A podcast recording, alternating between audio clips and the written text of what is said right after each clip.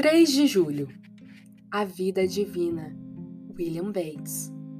Andou Enoque com Deus Gênesis 5, verso 24 Depois que o princípio de vida e santidade é plantado em nós, somos, por meio da força contínua que vem de Cristo, ajudados a pôr em prática todos os atos peculiares à vida divina. Há uma semelhança entre os frutos terrenos e as graças recebidas pelo cristão. A semente precisa ser lançada no solo antes de brotar, e quando é semeada, as propriedades da terra, frio e aridez, são tão contrárias à frutificação que, sem as influências dos céus, o calor do sol e as chuvas, a semente não germinaria. A graça é derramada para o florescimento e frutifica pela ação irradiante e cálida do Espírito. Mas somos agentes subordinados para levar a obra da graça até a perfeição.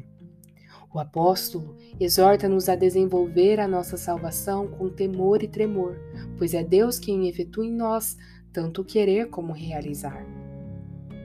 Os homens que andam segundo a carne deturpam a liberdade da graça, considerando-a como frouxidão e segurança, e o poder da graça como negligência e preguiça.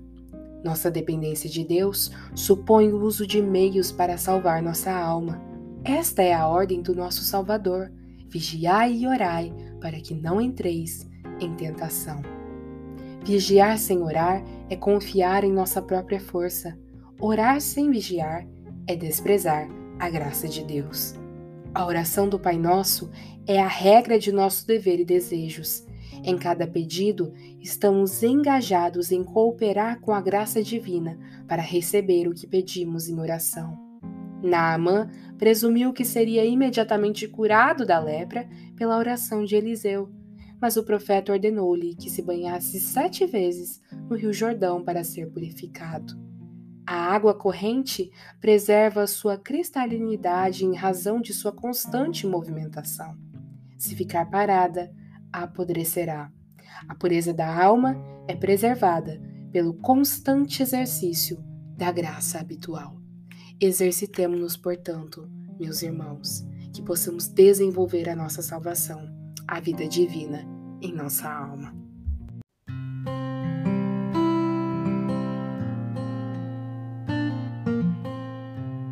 Você ouviu a leitura do devocional Dia a Dia com os Puritanos Ingleses, da editora Pão Diário, uma leitura que você encontra aqui no Devoção Diária. Que você possa estar sendo abençoado por essa leitura e compartilhar com outras pessoas, para que elas também possam ser edificadas. Que Deus abençoe o seu dia na presença dEle.